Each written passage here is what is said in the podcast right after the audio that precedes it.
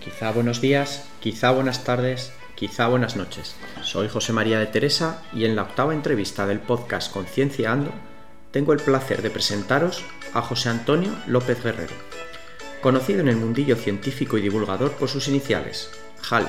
Este madrileño, que da nombre a un parque en Esparragalejo, el pueblo extremeño natal de sus padres, ha dedicado su vida a comprender los virus, cómo nos infectan y cómo nuestro cuerpo se intenta defender de ellos.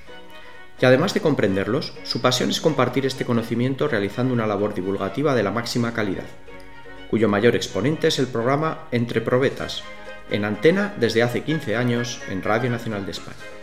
Guerrero no solo de nombre, este inmigrante español en el Hanover de los años 70 nunca se achantó ante las dificultades que impone la vida, sobreviviendo con éxito tanto a las bajas temperaturas germánicas como al frío carácter alemán. Su perseverancia le permitió compaginar el tedioso trabajo en la tienda de Antonio el Murciano con las clases de bachillerato, donde ya apuntaba maneras en el campo de la ciencia, lo que le permitió obtener una plaza en la competitiva carrera de biología en la Universidad Autónoma de Madrid. Y allí su fama no ha dejado de crecer hasta nuestros días. No en vano, dicen que es posible llegar a su despacho del campus simplemente preguntando por el despacho de Hall. José Antonio, ¿dónde te contagiaste del virus de la ciencia? Pues es una muy buena pregunta. Yo creo que fue un contagio casi perinatal, porque hasta donde alcanza mi, memoria ya me recuerdo en aquella barriada del sur de Madrid, San Fermín, una barriada muy obrera, con mis tíos padres que me criaron, me recuerdo ya escribiendo formulitas químicas que nos explicaban, estoy hablando quizás de séptimo de GB, octavo de GB, formulitas que, me, que nos comentaban H2O, la del butano C4H10, cositas así sencillas, escribiéndole a ella con un palito en la tierra de, de aquel barrio sin, sin asfaltar, ¿no? Y de siempre, jugando con mis amigos, de repente me entraba una, una nostalgia que me, obligaba casi a eh, sentarme en un sitio tranquilo, a contemplar las estrellas, a preguntarme por qué algunas brillaban, algunas titilaban, otras no. Yo creo que la ciencia me ha perseguido como, como un virus hasta el punto de haberme hecho convertir en, en virólogo. Para preparar esta entrevista me he leído tu último libro que recomiendo a nuestros oyentes y que se titula Virus, Chicas y Laboratorios, Memorias de un Científico. Debo reconocer que me ha sorprendido. No sé si te has guardado muchas cosas, pero me parece un libro que se podría calificar de descarnado, donde cuentas con igual intensidad tus logros y tus miserias, tanto científicos como en el campo afectivo. ¿Tenías de alguna manera necesidad de liberar algunos fantasmas o simplemente es fruto de tu visión de la verdad que solo tiene una cara? O sea, que has sido tú el que has dado el pico, el, pico de lectores en, en mi nuevo libro. Pues nada, sí, la verdad es que es, es el libro que siempre quise escribir cuando volví de, mi segundo periplo, en este caso científico de, Alemania, eh, ya como bien has comentado, eh, estuve como migrante en la, época de la inmigración profunda de los 70 en Alemania, luego estuve en Heidelberg ya como científico. A la vuelta, viendo ese contraste de cómo, me, cómo percibí a la sociedad alemana con respecto a mí en los años 70 y en los años 90, no solamente por la diferencia de, la época distinta, sino quizás por la, latitud. Eh, eh, Hannover es una ciudad poco turística, mientras que Heidelberg, si en Heidelberg no hablas muy bien alemán o tienes acento raro, eres o estudiante o turista, mientras que en Hannover seguramente sea lo que ellos llaman Gastarbeiter, es decir, invitado a trabajar. Entonces quise escribir ese libro contando mi doble periplo, cómo lo viví. Pero claro, no conocía ninguna editorial y ninguna editorial hubiera apostado por algo tan personal. Entonces, ese, primer borrador fue durmiendo el sueño de los justos o de los injustos hasta que, bueno, llegó la pandemia, llegaron ya 15, 14 libros antes de divulgación y durante la pandemia eh, escribí dos libros, eh, uno de virus, ni vivos ni muertos, justamente antes de empezar la pandemia. Cuando empezó la pandemia me dijo el editor, Hal, por, tus, por tus padres, por tu padre, dime que has hablado del coronavirus y dije, sí, he hablado de coronavirus, pero no era mi apuesta principal por una pandemia. Yo apostaba por la gripe. Entonces, bueno, pues escribimos un segundo libro y ya, bueno, pues para bien o para mal, he de decir, y en, el caso de las redes sociales, para mal, porque son muy crueles, eh, los anónimos son muy crueles en las redes sociales, pues tuve, eh, adquirir, adquirir cierta visibilidad. Entonces pensé que era el momento de escribir un libro íntimo e intimista que si he dejado mucho en el, en el tintero o en el candelabro, como diría aquella, aquella folclórica, pues obviamente sí. Y eso que muchos familiares me han acusado de haber sido demasiado cruel con algunos familiares, pero yo, yo lo digo siempre, eh, no, no son mis memorias sino que son memorias mías. Eh, no pretende ser un libro autobiográfico eh, donde cuente, bueno, y espero todavía tener bastante que contar, ¿no? Desde aquí en, adelante, sino que es un libro como la canción de Barbara Streisand de Memories, donde cuento pinceladas eh, como, como emigrante, como estudiante, como estudiante en Alemania, estudiante en España, y luego pues algo que, choca un poco que en ese título, el de chicas, virus, chicas y laboratorio. Algunas, algunos amigos y amigas me dicen, ese, el libro tiene un tufillo así un poco de micromachismo y tal. No me gustó el título, no fue mi primera opción, pero eh, la editorial apostó por él, quizás por el paralelismo con el libro de, Watson, de James Watson de eh, Genes, Chicas y Laboratorios, un libro que no me gusta ni tampoco el autor, también tengo que decirlo. Pero es cierto que en el libro hablo de chicas, hablo, yo tenía 14 años y tenía, eh, conocí a, chicas que, que, significaron mucho para mí y muchas de ellas eh, me influyeron decididamente en la toma de decisión que me han llevado a donde estoy hoy. Por lo tanto, creo que como un aleteo de mariposas, el haber conocido, haber tenido ciertas relaciones, me han llevado a este tsunami de, de divulgación, de ciencia y de docencia que, ejerzo hoy. Por lo tanto, quedan muchas cosas en el tintero, cuento muchas verdades, pero siempre verdades desde el prisma de un niño eh, emigrante en Alemania, de padres emigrantes en Madrid o ya estudiante, adolescente y científico actualmente. Muy bien, entramos ya en materia científica. Cuenta a nuestros oyentes, ¿qué es un virus? Uy, dices que tenemos ocho horas para, este, para, para este podcast. Bueno, pues eh, un virus, voy a empezar diciendo eh, lo que no es un virus. Ortodoxamente o por consenso intelectual y científico, un virus no se considera un ser vivo. Eh, ¿Por qué no se considera un ser vivo? Porque es un patógeno, un virus es un patógeno intracelular obligado. Es un ente que tiene que infectar nuestras células para tener efectos metabólicos y efectos drásticos, como sabemos, en un porcentaje pequeño de especies de virus. No, no, hay, que, no hay que pensar enseguida virus, catástrofe, virus, epidemia. El 99% de los virus nos ignoran o incluso algunos pueden ser incluso beneficiosos. Por lo tanto, virus tiene que ser un patógeno intracelular obligado. Fuera de la célula se puede hasta cristalizar, no es un antígeno, es decir, es una sustancia que puede activar la respuesta inmune y producir anticuerpos, que eso, eso sí lo sabemos todos.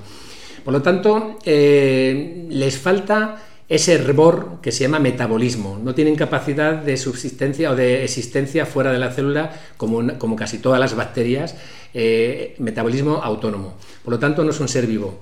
Eh, dicho esto, están en la frontera, porque un ser no vivo, una piedra, no tiene, eh, no tiene capacidad de producir efectos, bueno, algunos, algunos compuestos químicos sí, efectos biológicos eh, claros, eh, no evolucionan, no tienen genoma, no replican y un virus sí lo puede hacer. Por lo tanto, no es un ser vivo, pero al virus mm, poca, poca falta le hace como nosotros lo califiquemos. Hasta el punto que ahora ya, hasta hace poco, solamente podíamos ascender hasta el taxón es decir, hasta la escala de, clasificación de familia. Se hablaba de familias eh, virales. Ahora ya desde hace unos pocos años el, Comité Internacional de Taxonomía Vírica ya ha creado toda una, filogenética en torno, un árbol eh, filogenético en torno a los virus con todos los taxones que vemos en, los seres vivos. Filum, dominio, eh, reino, ¿qué más? Por ahí, orden, clase, en fin, todo lo que sabemos y es, eh, es un poquito lo que se puede comentar. Algunos, por desgracia, son muy puñeteros, pero... Sí, sobre eso te iba a preguntar. Las bacterias están vivas, los virus casi vivos, pero producen un montón de enfermedades. ¿Nos puedes contar cuáles son las principales enfermedades que pueden causar los virus?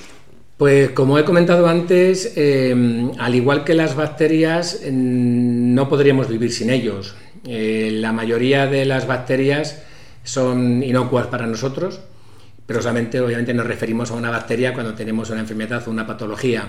Sin embargo, eh, tenemos más células bacterianas en el cuerpo que células, eh, que células eh, eucariotas, que células de, nuestro propio cuerpo. ¿no? Y, virus tenemos 10 veces más. Por cada bacteria, en una cucharadita de mar, puede haber un millón de bacterias. Pues en esa cucharadita puede haber 10 millones de virus, 10 millones de fagos que infectan bacterias. Y nuestro, nuestra microbiota, en nuestro, eh, lo que antes se llamaba flora bacteriana, pues tenemos también virus. Y esos no solamente regulan un poco nuestra, nuestra salud, sino que somos mamíferos seguramente porque hace unos 300 millones de años un virus infectó a un protomamífero eh, antecesor nuestro que hizo que sus células se fusionaran y, se generó algo parecido a un trofoblasto, es decir, algo parecido a lo que ahora llamamos placenta. Y de ahí eh, aparecieron los animales placentarios, los mamíferos y demás. Esto por una parte. En cuanto a los virus, que sí, que son patógenos, pues es una pregunta muy difícil decir cuál es el virus más puñetero, porque eh, podemos tener varias consideraciones. Puñetero porque causa una clínica, una letalidad mayor, pues hombre, a lo mejor podemos pensar en un ébola, que al menos en los países con un sistema sanitario más deficiente puede causar hasta un 90% de muertes. En algunos países eh, infectarse con ébola prácticamente es una sentencia de muerte. O nos referimos al virus que puede causar en general más, más infecciones eh, y, y, por lo tanto relativamente más muertes porque tiene una mayor capacidad de dispersión. Pues a lo mejor es un virus con muy poca letalidad. Podemos eh, hablar, por ejemplo, de, la gripe actual, la gripe que la posibilidad de que una persona infectada con gripe, que sea una persona normal, que no tenga otras comorbilidades o, vulnerabilidades, tenga un desarrollo fatal es pequeño. Pero cada año siguen muriendo del orden de casi medio millón de personas anualmente por la gripe, con antigripales que tenemos, con vacunas que tenemos, y aún así muere mucha gente. Por lo tanto, un virus que se dispersa mucho, aunque mate poco, proporcionalmente acabará causando eh, más bajas que un virus que sea muy, muy letal pero tenga poca capacidad de dispersión. El ébola, claro, desde que te infecta, cuando empiezas a tener síntomas y ya eres contagioso, ya no estás para el arrastre, ya no sales de tu casa y eres, un individuo infecto contagioso retirado del mercado. Por lo tanto, ahí está. Ahora, en este sentido, ahora hay que mirar un poquito de reojo al H5N1, a un virus de la gripe que, que ya ha pasado a mamífero y tiene, tenía una letalidad en humanos cuando ha pasado de ave eh, por zoonosis, de ave, justamente de ave a mamíferos, del 30%. ¿Cuáles son las defensas que presenta nuestro organismo frente a una infección vírica? Simplemente un inciso para decirte que quizás uno de los de los de las pestes más mortíferas de la historia de la humanidad ha sido provocada por un virus, el de la viruela, que también hay que decir que curiosamente ha sido el, primer ente, iba a decir el primer, el, primer microorganismo, pero no vivo, en este caso, que ha sido erradicado por una acción decidida y consciente de la humanidad, es decir, la vacuna. Esto eh, hay que decirlo así. En cuanto a, a, las defensas que tenemos contra los virus, eh, cuando yo explico eh, la inmunovirología, yo le cuento a los alumnos que el sistema inmunológico tiene una, serie de características, es específico, eh, se especializa, es versátil, es decir, puede actuar contra muchos, contra muchos patógenos, es autolimitado, aunque a veces se descontrola y tenemos problemas de autoinmunidad, de hipersensibilidad y tal. Entonces, defensa inmune saben cuando un patógeno suele ser un patógeno intracelular como un virus y genera una respuesta que se llama respuesta celular provocada por los linfocitos citotóxicos. Eso es que durante la pandemia no hablábamos de ellos porque pincharte un dedito y ver si tienes anticuerpo son unos, son unos minutos sacarte ya sangre con una jeringuilla para en un laboratorio detectar la actividad de linfocitos T citotóxicos eso ya lleva más dinero y más tiempo. Pero esa es la respuesta principal. Sin embargo, eh, y contra los patógenos, patógenos extracelulares, como pueden ser las bacterias, el mecanismo principal de acción inmunológico es la respuesta humoral, es decir, producir anticuerpos. Y los alumnos en este punto levantan la mano.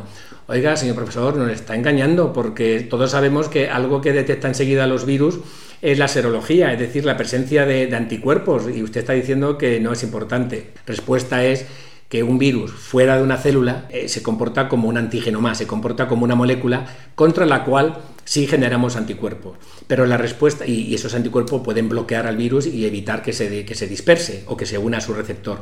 Pero la respuesta celular es la respuesta evolutivamente más específica contra los virus. Y luego esto sin olvidar que está en la respuesta específica. Luego tenemos una respuesta eh, innata o nativa o primaria, que es la respuesta que tenemos en las mucosas, los macrófagos, los fagocitos que ven a los virus eh, o, a otra amenaza e intentan eh, fagocitar y comerse la, amenaza. Eh, la producción de, unas moléculas antivirales como el interferón, también en la zona de, entrada del virus, y todo esto finalmente hay mensajeros que activan la respuesta innata, que puede ser inmediata, activan en una serie, en, una, en, unos días, una semana de media, activa la respuesta específica, que es lo que sabemos, que desde que te infectas hasta que empiezan a aparecer anticuerpos, ¿qué transcurre? Pues a lo mejor una semana o así, como decía mi abuela, eh, sin medicamento una semana, con medicamento siete días. Bueno, nuestros oyentes pueden estar tranquilos que tenemos un buen ejército defensivo.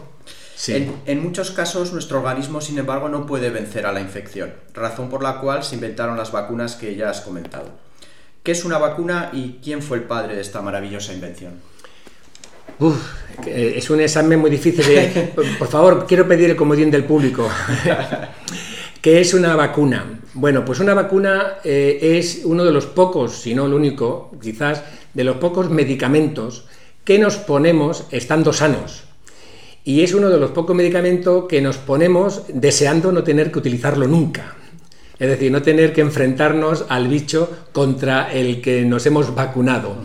Y esta es una de las razones por las que los países industrializados, occidentales, ricos, de primer mundo, con una buena sanidad eh, general, pues hayamos perdido esa percepción de, riesgo porque estamos eh, eh, culturalmente y socialmente estamos casi todos vacunados de casi todo contra lo que existen vacunas actualmente. Entonces ahí se generan estos grupos reaccionarios antivacunas, algunos por razones filosóficas casi o ideológicas y otros por razones, eh, otro por razones a lo mejor de, de desconocimiento.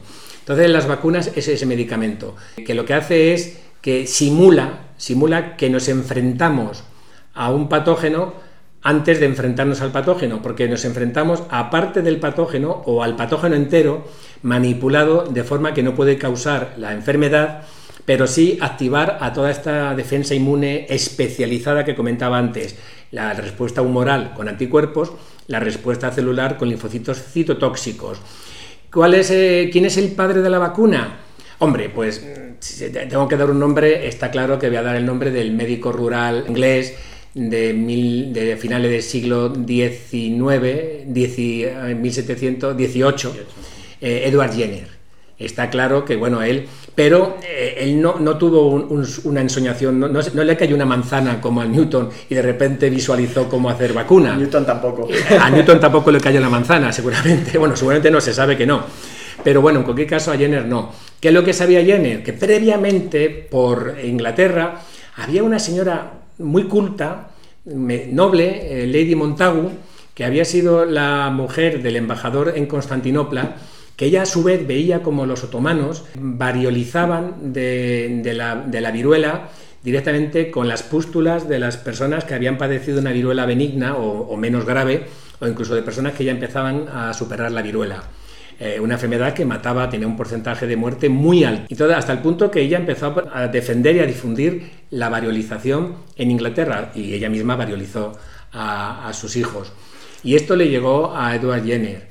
Y Edward Jenner vio que las vaqueras que ordeñaban las vacas, eh, no las vaqueras del lejano oeste, ay, ahí con el lazo cazando, las vaqueras que ordeñaban las vacas en, los pueblos, cuando pasaba una epidemia, un brote de, de viruela por el pueblo, las que no sufrían ningún daño eran ellas. Entonces él empezó a atar cabo y hizo una cosa por lo que hoy estaría en la cárcel, que es cogió a un niño de 8 años, lo variolizó con las pústulas de las vaqueras que, habían, que padecían la, viruela vacuna, que era benigna, que no causaba eh, estragos, y después lo variolizó otra vez con o lo, infectó con la viruela humana y el niño sobrevivió.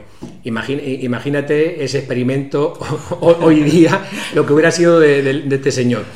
Y entonces, ¿quién es el padre? ¿Los otomanos o, previamente eh, otras, otras civilizaciones ya hacían algo parecido a las variolizaciones? Pero bueno, si hay que poner un nombre, lógicamente, eh, Edward Jenner, 1796. Muy bien. Siempre que es pertinente, me gusta nombrar a nuestro paisano, el inigualable Ramón y Cajal, que desarrolló una vacuna contra el cólera en 1885. Una vacuna de gérmenes de cólera muertos por calor. No sé si conocías esta historia. Sí, sí, conocía. Me gusta decir Ramón y Cayó. Dice, ¿por qué? Porque es Ramón y Cajal. Eh, eh, eh, dicha esta tontería, que me imagino que los oyentes no habrán, dicho, este hombre se ha leído un poquito la pinza, pues sí, sí conocía la historia, de hecho yo creo que es una de las mentes más brillantes que, hemos tenido en ciencia, no solamente en neurociencia, sino en ciencia, y yo casi diría, en, pues se habría merecido dos Nobel, a lo mejor uno de, de ciencia, otro, bueno, un Nobel, porque otro Nobel sería de, pintura, y es, no existe, pues eh, uno de los premios mundiales de pintura, porque no solamente era un gran neurocientífico y observador, sino que era capaz de plasmarlo con una precisión increíble, porque él había sido eh, pintor eh, antes, ¿no? Y, luego también investigador también en, otras áreas, como en, este, en el mundo de la, de la, de la incipiente inmunología, microbiología, al rebufo un poquito de todo lo que surgía, lo que venía desde Francia con Pasteur o su er, archienemigo eh, alemán eh, eh, Koch. Según nos contaste en una conferencia previa, la vacuna de la polio tardó 20 años en desarrollarse, la del sarampión 9 años, la de la malaria 31 años, la del papiloma 15 años y la del COVID solo un año. ¿Te lo esperabas? ¿Cómo explicas semejante éxito? Aclarar un poquito que he dicho Edward Koch, se me ha ido también un poquito, he, cruzado el Edward Koch con el Yene, creo que es Robert Koch, Robert Koch, no Edward Koch.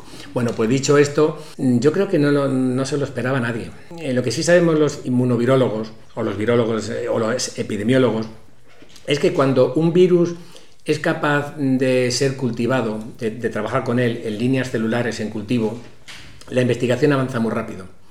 Mientras que otros virus, donde es muy difícil eh, tener células primarias o células establecidas, líneas celulares establecidas para crecerlo, como puede ser el virus de la hepatitis C, que crece muy mal en cultivo, pues la investigación eh, va muy lenta hasta el punto que hoy no tenemos una vacuna.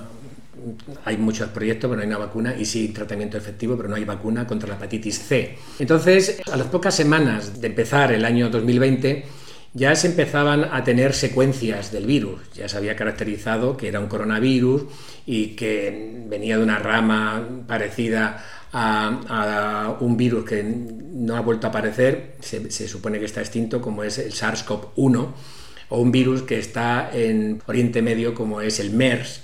Ya se le situaba el virus en esa órbita, ¿no? Y, a partir de ahí se empezó a investigar con él. Ahí empezaron a surgir cientos de proyectos en España, así bote pronto podría decir cinco o seis proyectos, dos, en, el Centro de, Centro Nacional de Biotecnología, Luis Enjuane y Mariano Esteban, en el, CIB, Centro de Investigaciones Biológicas, con Vicente Larraga y otros tantos. ¿no? Muchos proyectos, eh, todos los países se involucraron económicamente en estos proyectos. En España lo, viví personalmente, porque se cerró toda la investigación de mi universidad excepto los laboratorios que, pedíamos un salvoconducto para ir a trabajar con coronavirus, hasta el punto que en abril de 2020 yo ya tenía una línea de investigación con coronavirus.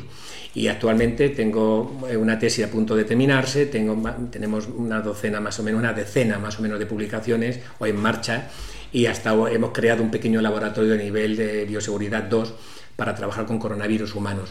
Por lo tanto, eh, mucho dinero, eh, muchos proyectos, mucha colaboración de países entre ellos, con sus más y sus menos, porque aquí en España vivimos una, una descoordinación entre las autonomías, entre ellas y entre estas con el gobierno central, y a su vez entre los países de, de Europa, la Unión Europea, también se vivía algún recelo, porque claro, cada país tiraba un poquito para su propia investigación, con una vacuna, con la otra. Pero bueno, sí hubo una colaboración y lo importante que hubo mucha investigación, mucho aporte económico privado y público. Y se hizo una cosa que es lo que yo no esperaba, vamos, que yo no había visto hasta ese momento. Y es que una apuesta de alto riesgo. Es decir, se empezaron muchos proyectos al mismo tiempo y aquellos más prometedores, cuando ya empezaron las fases de análisis clínico, se empezaron a solapar fases de forma que el gobierno que ponía el dinero y la empresa que también ponía dinero empezaban a hacer los ensayos de, fase 1, de clínico de fase 1, que es ver un poco eh, la toxicidad o no del compuesto, eh, y ya solapando con la fase 2 y la fase 3, que eso en, una, en un medicamento normal, sin, este proceso de urgencia, que tiene hasta un nombre, que ahora no recuerdo, eh, un nombre de, análisis en, rolling o algo así, un análisis que era eh, a tiempo real por las agencias de medicamento y demás, eso en una condiciones normales puede tardar cada fase 3, 4, 5 años. Estamos hablando de un medicamento, da igual que sea una vacuna o un medicamento, que desde que la molécula sale de, un, de la mente de un científico hasta que aquello acaba en, una, en una, farmacia, eh, pueden pasar fácilmente 10, 15 o 20 años. Sin embargo, esto se solapó todo, eh, de forma que se aceptó mucho riesgo, muchas empresas pues perdieron mucho dinero y mucho dinero público también, pero eh, ocurrió esto, que en menos de un año eh, tuvimos varias, varios proyectos, como ya sabemos.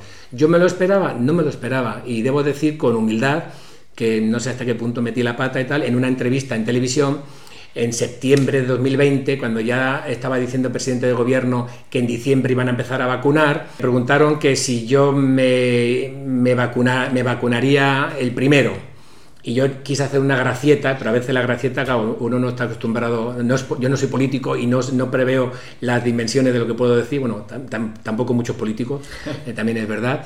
Y dije, le dije a la, a la, presentadora que me estaba haciendo la pregunta en forma medio jocosa, porque dije, sí, pero siempre después de ti. Y aquello luego se malinterpretó, en las redes me cayó la de pulpo, pero y luego rectifiqué. Digo, la verdad, nunca me equivoco, nunca me he alegrado tanto de, de haber dudado, porque claro, una, un medicamento en, menos de un año que suele llevar 10 a 20 años, pues es para desconfiar. Cuando luego ya se hizo público todo el proceso, es decir, se han cumplido todas las garantías eh, de, sanidad, de, seguridad, de eficacia y demás, con cualquier medicamento, pero aceptando mucho riesgo y mucha colaboración. Pues estupendo, y a partir de ahí soy un vamos, empecé a ser uno de los defensores de la vacuna a ultranza, hasta con amenazas de muerte que, de algunos negacionistas que estoy. ¿Qué enfermedades se han logrado erradicar gracias a la vacunación? Pues gracias a la vacunación, eh, erradicar, como he dicho, eh, la viruela. Gracias a la vacunación, eh, yo voy a tirar un poquito para mi campo, voy a, acercar, voy a hablar de mi libro, como diría aquel, voy a acercarme un poquito a mi campo eh, la viruela, supuestamente, el último caso se dio en un, en un somalí en 1976, creo recordar. En el 79 ya la OMS decretó que ya había terminado.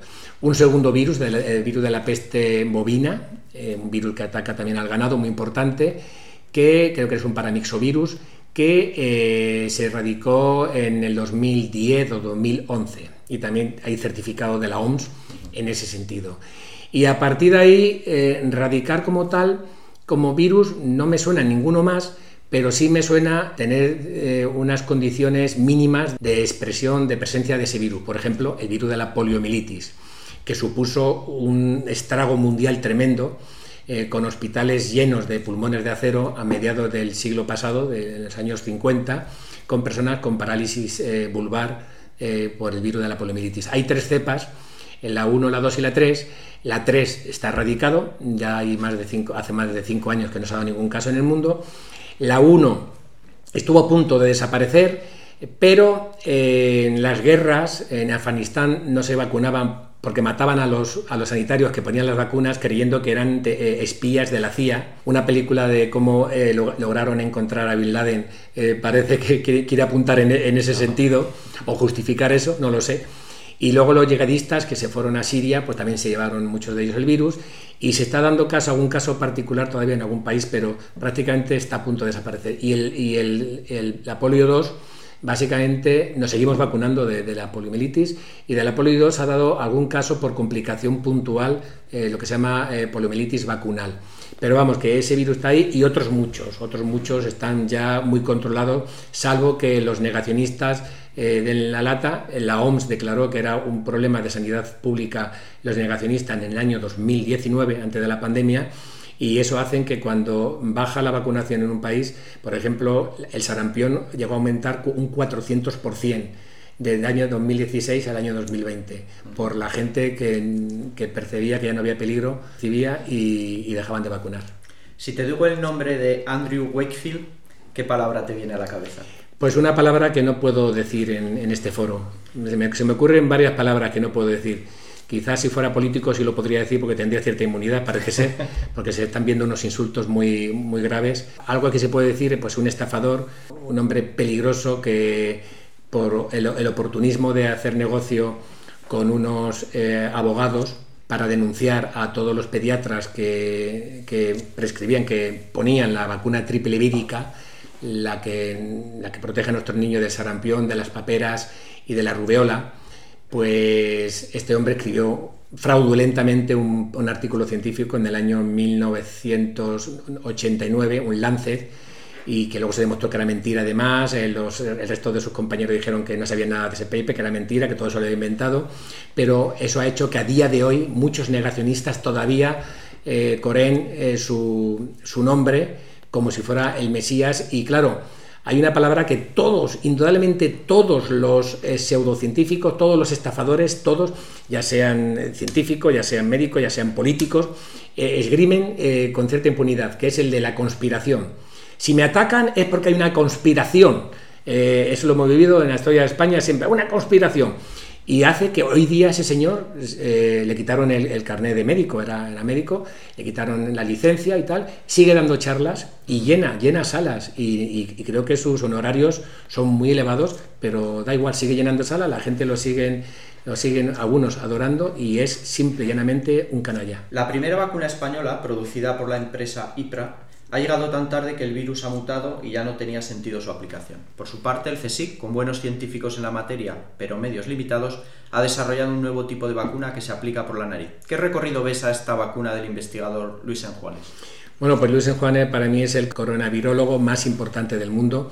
Yo entré, ya sé que por mi aspecto tan juvenil no, te lo vas a creer, pero ya tengo unos añitos y yo entré en el Centro de Biología Molecular en cuarto de carrera en el año 83, que se dice pronto. Y el grupo en el Centro de Biología Molecular y el laboratorio de Luis Juanes, que estaba enfrente de mi laboratorio del, profesor eh, Manuel Fresno y, Luis Carrasco, ya llevaba pues eh, casi una década investigando con coronavirus y no ha dejado a ese virus. O sea que estamos hablando de una trayectoria de 50 años largos ya mínimo de, coronavirus. Es uno de los más importantes. Y lo que pasa es que su vacuna, su vacuna es muy, eh, a priori yo hablo con ellos, hablo con Sonia Zúñiga, que es una de, ahora de sus investigadoras, de sus colaboradoras más importantes, eh, también Isabel, eh, Isabel Soler, Isabel Soler, que me perdone si le, estoy bailando alguna letra en su apellido. Su vacuna es arriesgada, hay vacunas que son fáciles de hacer, más o menos. Las vacunas recombinantes ya están muy estandarizadas. La de AstraZeneca, la de, la de su compañero al lado, en el laboratorio de al lado de Luis en Juan está el laboratorio de Mariano Esteban, que sacaron y tienen otra vacuna que ahora dice que la van a dedicar al tercer mundo, que está hecha con un virus recombinante, un virus vaccinia, que es el virus que, no, con el que nos vacunaban de la, de la, de la viruela. Recombinante, manipulado para que exprese una proteína del coronavirus. Pues eso, esos virus recombinantes Hombre, eh, lleva tiempo hacerlos, pero la técnica está bastante estandarizada. Pero lo que está haciendo el laboratorio de Luis Enjuane, eh, genética reversa, están creando, están creando ellos, eh, en plan Frankenstein, están dando vida con partes de, coronavirus a un coronavirus, ellos lo llaman un amplicón, pero es una secuencia que se, que se, transfiere como una vacuna y genera virus. Pero lo están creando con, con la buena vista, claro, el buen criterio de quitarle todos los genes, todos los factores de virulencia. De forma que ese virus nunca va a poder mutar, porque nosotros podemos atenuar un virus, como hay muchas vacunas, eh, incluso la de la poliomielitis, algunas de ellas son vacunas atenuadas, es decir, el virus, el virus virulento se cultiva in vitro, se cultiva, se cultiva, se cultiva hasta que pierde la capacidad de producir enfermedad. Pero ese virus, una vez que se lo, que se lo ponemos a un millón de personas, la posibilidad de que uno de cada millón de infectados el virus cambie, revierta el fenotipo y se vuelva otra vez peligroso, es una, es una, es una posibilidad real, no es cero. Mientras que este virus está creado sin, los genes de virulencia, o sea que no, no, va a poder mutar porque no los tiene. Y lo bueno que tiene es, y ya lo han ensayado muchos animales, es que eh, parece ser que es esterilizante. Se vacuna por inhalación en las mucosas donde el, virus, un virus aéreo va a entrar y es un virus y es una vacuna que impide que el virus se transmita. Están ya en fase muy avanzada, pero ahora el problema es que ya no hay esa urgencia de juntar fases clínicas ni ese aporte económico de los países porque corre prisa, ahora ya están otra vez en la fase lenta de aprobación, de buscar una cohorte de voluntarios para aprobarla y demás. Y solamente un inciso sobre IPRA. IPRA sigue activa y de hecho IPRA el gobierno la está apoyando para que se haya una vacuna de referencia. Lo que pasa es que IPRA creo que se quedó en una adaptación del virus anterior a Omicron o, no sé si la, la Delta la, versión Delta, que seguramente es efectiva, no tan efectiva como las vacunas de Pfizer, eh, que sí se han adaptado incluso a la variante XBB, que es una de, las que ahora son hegemónicas. ¿no? Pero están en ese proceso y yo sé que el gobierno está apostando por esa vacuna, que es una vacuna marca España. Está apostando por ello, pero eh, también me consta que hoy por hoy las comunidades autónomas pues apuestan principalmente por estas vacunas de ARN. Me gustaría repasar algunos hitos de tu carrera científica. Aunque inicialmente te interesaste por los escarabajos, finalmente, ¿de qué trató tu tesis doctoral en el Centro de Biología Molecular en Madrid? Sí, efectivamente, yo a mí me gustaban los escarabajos, yo me tiraba al suelo a ver los élitros y lo, de los coleópteros y tal pero el día que fui a pedir eh, entrar en un laboratorio de zoología a una profesora no estaba y ese mismo día en clase llegó un profesor en microbiología con una lista de los alumnos con mejores notas, uno de ellos era yo, y dice, oye, que si quieres entrar en el Centro de Biología Molecular Severo Ochoa, y bueno, es que yo ni sabía lo que era. Y dice, bueno, hay una beca que de colaboración que son 200.000 pesetas. Dije, pues sí. Hombre, obviamente mis padres eh, emigrantes, pues todo dinerillo venía bien. Y empecé allí creyendo que iba a ser una cosa puntual, que yo iba a seguir con mis élitros y con mis escarabajos y con mis coxopoditos y demás de los escarabajos y ya pues toda mi vida ha sido marcada por la virología. Tesis doctoral empecé estudiando el efecto de muchos virus, de hasta siete virus diferentes, en muchas líneas celulares inmunocompetentes, en monocitos, en macrófagos, en linfocitos B que he dicho antes, en linfocitos T. Y finalmente vimos un efecto muy curioso con el virus de la poliomielitis y los monocitos. Eh, y mi tesis pues, se, basó básicamente en caracterizar esta interacción, cómo el virus de la polio infectaba a los monocitos con menos fuerza que, por ejemplo, células epiteliales, hasta el punto que creamos un modelo y acuñamos un término que es el término Trojan Horse, eh, caballo de Troya, para decir que a lo mejor, eh, ¿cómo pasa cuando uno nos infectamos con, el virus de la polio? tú te lo comes. El virus de la polio es un enterovirus, es un virus que entra de forma digestiva, pero luego causa los efectos paralizantes, lo causa la médula espinal, las astas anteriores, por ejemplo, de la médula espinal. ¿Cómo viaja el virus desde el, tracto digestivo hasta allí? No se sabía y nosotros eh, planteamos la posibilidad que fuera dentro, como si fueran los griegos dentro del caballo, dentro de monocitos. Y esa fue un poco mi tesis, luego una postesis también, caracterizando las membranas implicadas y estas células eh, casi casi me abandonaron estos monocitos hace relativamente poco. Una vez acabada tu tesis con premio extraordinario de doctorado, cambiaste de centro en Madrid. ¿En qué tema te centraste en el Centro de Investigaciones Biológicas? Pues sí, eh, no sabía que iba. Yo ya estaba dejando pasar el tiempo para irme a un postdoctoral al extranjero, como todos teníamos que hacer y eh, eché varias solicitudes para, mientras terminé en junio, creo recordar, y hasta enero del, del año en 1990, terminé en el año 89, pues busqué una cosilla así puntual, una cosita puntual. Y en eso eh, contacté con el laboratorio del profesor y del doctor eh, Carmelo Bernabeu en el Centro de Investigaciones Biológicas que trabajaban con artritis reumatoides. Y en, lo que iba a ser unos meses, fueron tres años muy productivos y muy ilusionantes con un modelo de artritis en ratas. Una, rata específica que, pinchándole pues ayudante completo, digamos que parte de un extracto de micobacteria, eh, la rata desarrollaba artritis. El proyecto que inicié, como digo, fue algo que era novedoso en esa época, que era crear ratas transgénicas. Queríamos crear ratas, ratas eh, que expresaran eh, esa proteína de tuberculosis para ver si esas ratas eran eh, insensibles al intento de, causarles artritis. Eh, aprendí mucho, mucho, mucho, dos años y pico intentándolo, pero no lo conseguí. Tanto es así que mi primer libro de divulgación se llama ¿Qué es un transgénico? y las madres que lo parieron. Así se llama mi primer libro de divulgación.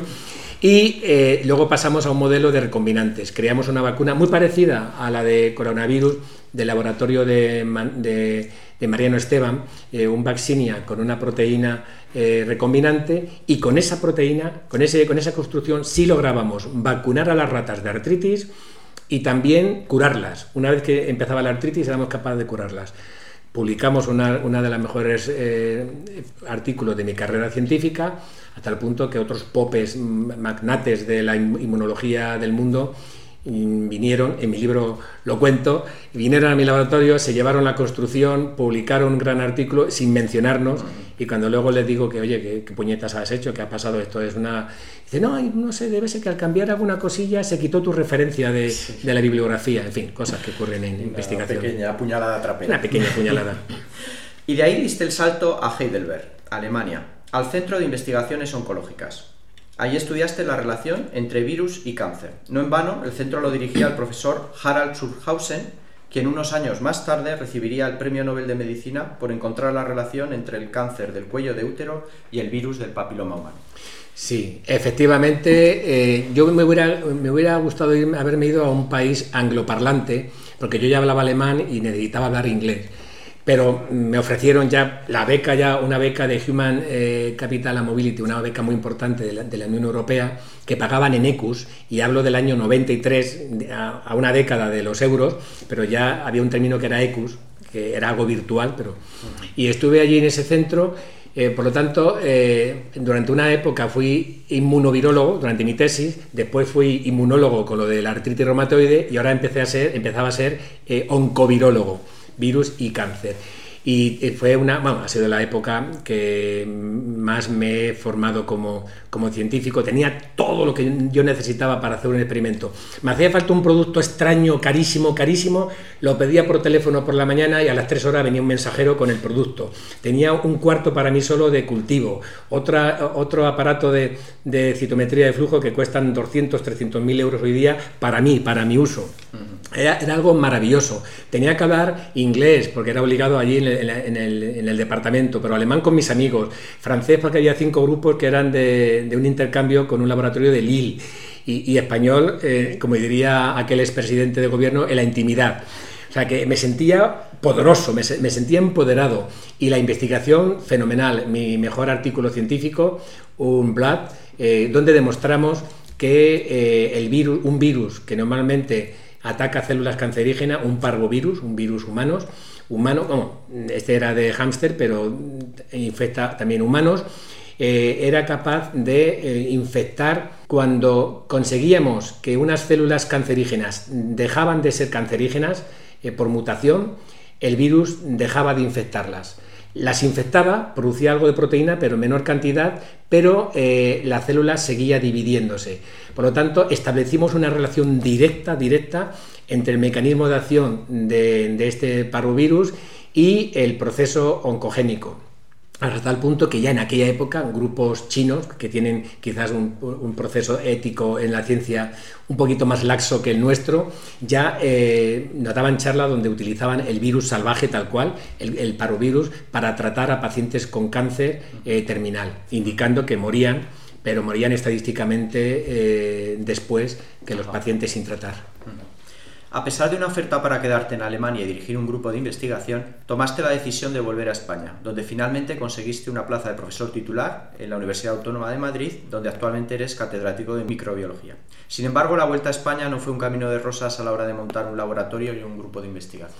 Sí, esa, esa, pregunta entronca con una gran duda que siempre he tenido. Eh, no tengo muy claro si lo hice bien. Hombre, ahora viendo un poco lo que es mi vida retrospectivamente, creo que he alcanzado un buen puesto de catedrático, tengo unos hijos maravillosos y tal, no, me, no cambiaría nada.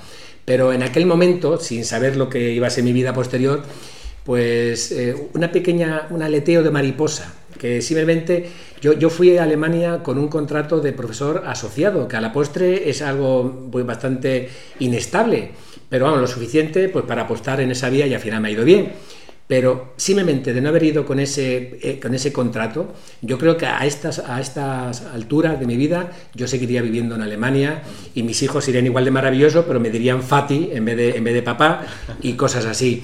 Eh, me vine de allí contento, con mi mejor periodo de investigación, como he dicho antes, estupendo, y me vine al centro de, otra vez, de Centro de Biología Molecular, y había hablado previamente con un compañero para seguir mi investigación con parvovirus. Y me presenté allí en su laboratorio el día ya que empezaba, que por cierto un día muy triste, muy triste, muy triste, creo que recordar que fue un 14, 14 de febrero de 1996 que mm, entraba en el laboratorio con mi cajita y veía, a, mis compañeros llorando, escuchando la radio, porque fue el día del asesinato del profesor Tomás y Valiente en la Universidad Autónoma de Madrid. O sea, que es algo de hecho, tengo la sensación que tuve a punto de atropellar al, terrorista porque llegando a la universidad con mi coche vi que un chaval, un joven, eh, corría, se cruzó delante de mi coche y se perdía en un bosque que no va a ninguna parte. Y tengo yo esa, esa, esa imagen grabada. Y entré allí y entré con mi cajita y me dijo este, mi compañero, que ahora es compañero mío, en ese momento, que se lo había pensado mejor, que lo había, había hablado con otros compañeros y tal, y que yo me veían como una amenaza para la carrera científica de, otros compañeros. Entonces yo allí como hay una canción que, y yo con mi y yo con mi puñal hice el gilipo. Hay una canción por ahí que la, que la busquen los, los oyentes. Pues yo allí con mi caja hice el imbécil, no sé y, acabé en, un laboratorio medio prestado de, un, de, mi antiguo director de tesis, Luis Carrasco. Me permitió estar allí un, par de años muy también productivos. En esa época tengo como siete o ocho artículos en un par de años. Y después requirieron mi, experiencia en virus en un laboratorio de, de neurobiología con el Alzheimer y en ese laboratorio y lo debo decir, lo digo en el libro, lo digo públicamente, esos cuatro años quizás fueron los, eh, los cuatro años más eh, desagradables, más para mí, más eh, angustiosos de, de, mi carrera científica. No solamente porque durante ese periodo murieron mis, mis padres tíos, sino por el trato y por el ambiente que yo percibí. Pero a pesar de las dificultades, conseguiste formar un grupo de investigación, pequeño pero eficiente, sobre neurobiología centrado en estudiar cómo afectan ciertos virus al sistema nervioso y en concreto su relación con patologías como el Alzheimer o la esclerosis múltiple. Cuéntanos algunos de los trabajos que habéis realizado recientemente en el grupo. Sí, bueno, pues sí, recientemente porque eh, efectivamente, igual después de, ese periodo negro de mi, de hecho bajó mucho mi, mi nivel, mi productividad y bajó mucho mi currículum, ¿no? Eh, pues después de ese, de ese periodo, un periodo porque al final abarcó como unos casi 7 o 8 años donde yo estaba un poco perdido sin un laboratorio fijo y, eso entronca quizás con, no sé si nos dará tiempo a hablar luego de mi carrera de divulgación, pero empezó ahí en ese momento. Eh, empecé con una, eh, una, becaria, una alumna de un máster de biotecnología que yo colaboraba con ese máster y esta alumna tenía que hacer las prácticas y empezó conmigo y Raquel Bello Morales y actualmente es también profesora del departamento y es mi compañera, es la que dirige la parte científica de mi grupo. Entonces, muy brevemente, actualmente, desde hace ya unos años, tenemos dos frentes bien diferenciados, pero que entroncan entre ellos, están muy imbricados que es el estudio del efecto del virus herpes, el de las calenturas, en neurodegeneración. Nos hemos centrado en oligodendrocitos, por lo que la extrapolación sería más hacia una enfermedad como la esclerosis múltiple, que hace un año escasamente salió un artículo de, un grupo de Estados Unidos con, soldados, con varios millones de soldados, eh, demostrando, o eso dicen ellos, que el virus de la, de la mononucleosis, el Epstein-Barr, podría jugar un papel importante en la etiología, en el desarrollo, en el inicio de la esclerosis múltiple. Nosotros eso de de agente etiológico que, arranca una enfermedad no lo tenemos tan claro, pero como factor de riesgo sí lo estamos estudiando. Estudiamos todo, cómo entra el virus en la célula, a través de qué mecanismo, cómo se replica, cómo eh, se, transmite eh, lo que es su movimiento, su, eh, su movilidad dentro de, la célula y cómo sale para infectar otras, células, con, mucho mecanismo de membranas, de pequeñas vesículas que transportan al virus. Todo eso es el centro inicial eh, principal de mi, investigación. Ya se han leído unas cuantas tesis y una está a punto de leerse ahora mismo, donde implican al herpes en, la regulación de un proceso que se llama autofagia, por el que una célula regula eh, a los patógenos y cuando pasa hambre es capaz de comerse eh, orgánulos suyos propios, simplificando mucho, ¿eh? simplificando mucho. Pero llegó la pandemia y, como he dicho antes, en abril de 2020, pues tuvimos que empezar con la línea de investigación con, coronavirus. Y ahí lo que estudiamos básicamente, aunque empezamos también a estudiar agentes viricidas, por el que me atacaron mucho, como, como el dióxido de cloro, que es un blanqueante industrial, o sea, que es un compuesto que, es tóxico, no se bebe, pero nosotros, la lejía tampoco, y nosotros no lo utilizábamos para beber, lo utilizábamos para limpiar superficies, para limpiar el suelo, para limpiar... Y aún así, algunos lo relacionaban con ese producto que hay pseudocientífico del MMS y me cayó de todo. Eh, ortodoxo científico porque pensaba que me había vuelto al, al, bando de los eh, pseudocientíficos y los pseudocientíficos porque de repente yo que les atacaba y ahora parecía que les necesitaba. Actualmente eh, investigamos antivirales. está a punto de leerse una tesis por Sabina Andreu. Desde mi punto de vista, mis dos investigadoras actuales predoctorales son dos de las mentes más brillantes que han pasado por mi laboratorio. Eh, y Sabina Andreu está a punto de leer la tesis con eh, algunos artículos muy buenos que vamos, estamos buscando. Por cierto, ya a lo mejor estoy el foro ideal para buscar socios eh, capitalistas que apuesten por, por, esa investigación. Tenemos un producto que es altamente antiviral contra coronavirus y otros virus, pero nos falta dinero pues, para ir a modelos ya superiores y para los ensayos clínicos. Ese es nuestra, nuestro día a día actual.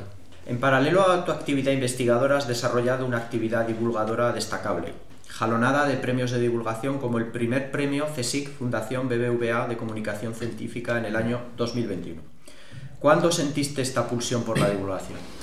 Pues como comenté, ya me parece que un siglo atrás, es decir, al principio de esta, de, esta intensa por mi parte, porque me enrollo mucho, entrevista, pues yo creo que de siempre me he visto no solamente con ansiedad, con hambre por aprender, sino con la necesidad eh, imperiosa de, contar, de contar a mis, a mis compañeros de, aquel, aquella barriada obrera de San Fermín.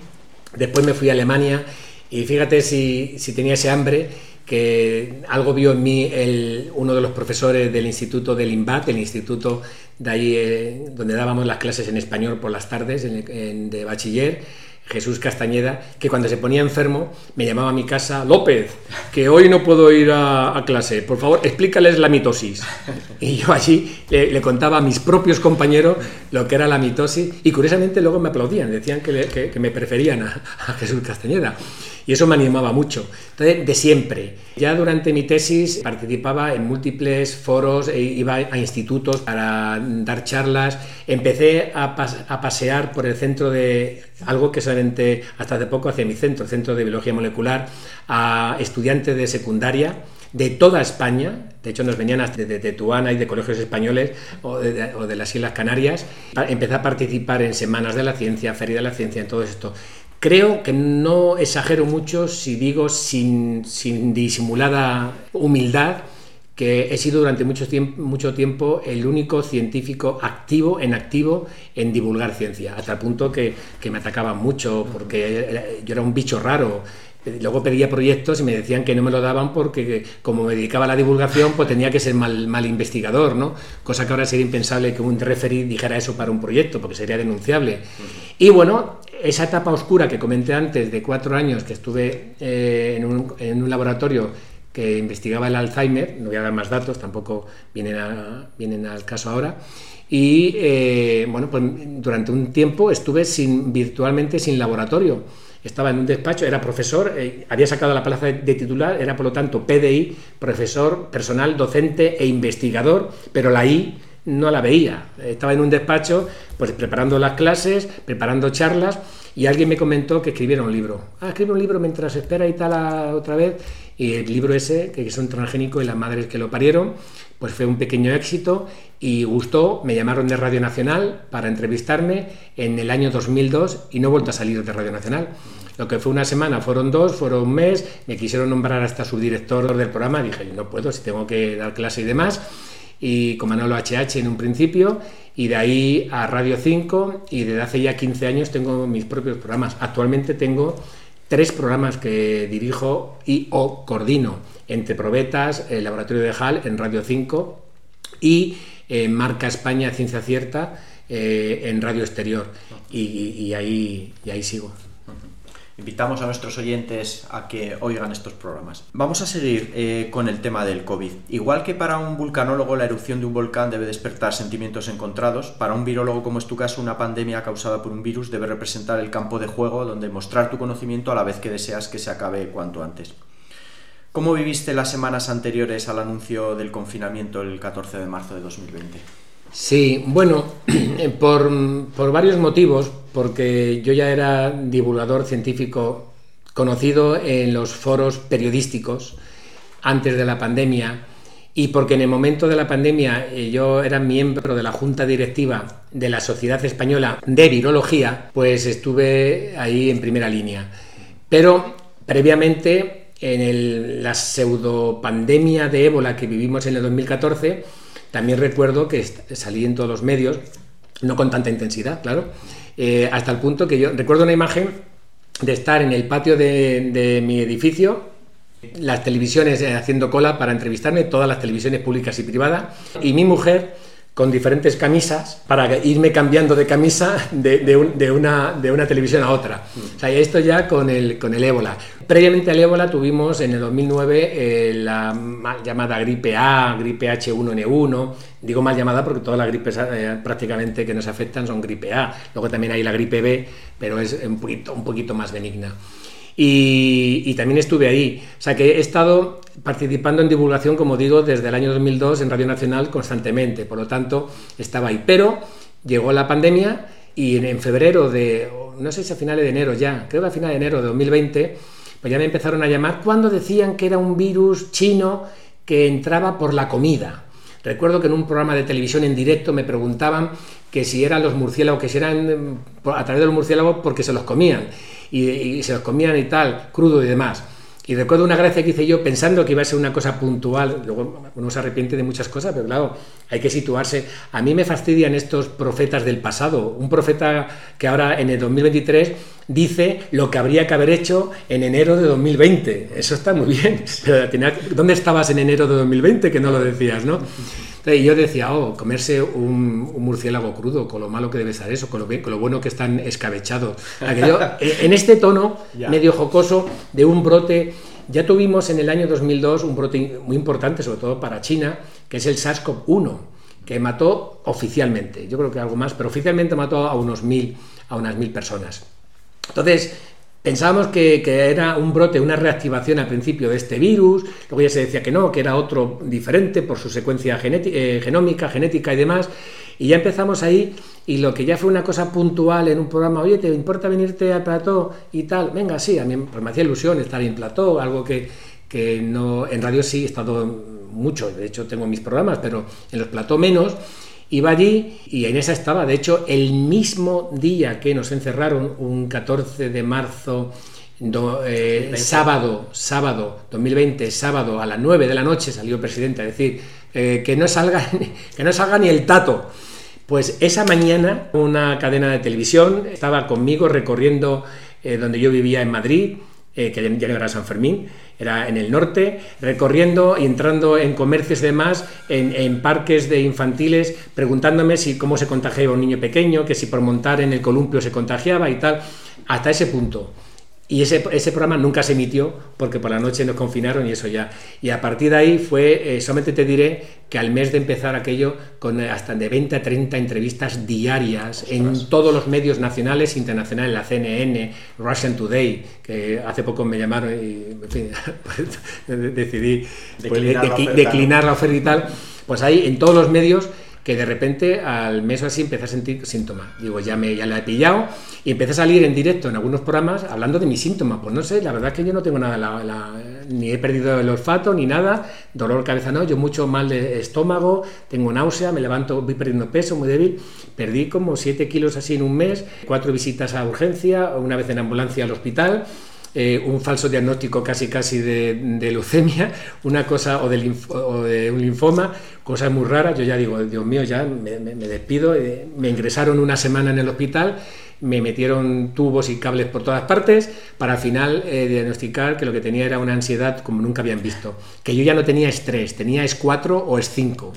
Y todas las itis, duodenitis, gastritis, no sé qué itis, por todo por ansiedad. Entonces ya empecé a relativizar un poco la historia, seguí en todos los medios de comunicación, pero ya con otra perspectiva. Y bueno, pues aquellos 7 kilos que perdí eh, los recuperé y, y, alguno más de, de propina. Volvemos a tu actividad divulgadora. Has tocado muchos palos, radio, televisión, prensa escrita, libros, conferencias, ferias de la ciencia. ¿Con cuál de estos formatos te quedas y por qué? Bueno, al que más cariño tengo, lógicamente, es eh, el formato radiofónico. Eh, antes, como dije, antes, en el 2002 me entrevistaron por mi primer libro, pero antes de eso ya me embarqué en, una, pues, eh, en un proyecto de, radio, en una emisora local allí en Madrid, en, en San Sebastián de los Reyes, que se llamaba Radio Utopía haciendo un programa que el formato no, no diferencia, muy, no, no, no, es muy distinto al actual de mi programa estrella que se llama Entre Probeta, que se emite los martes,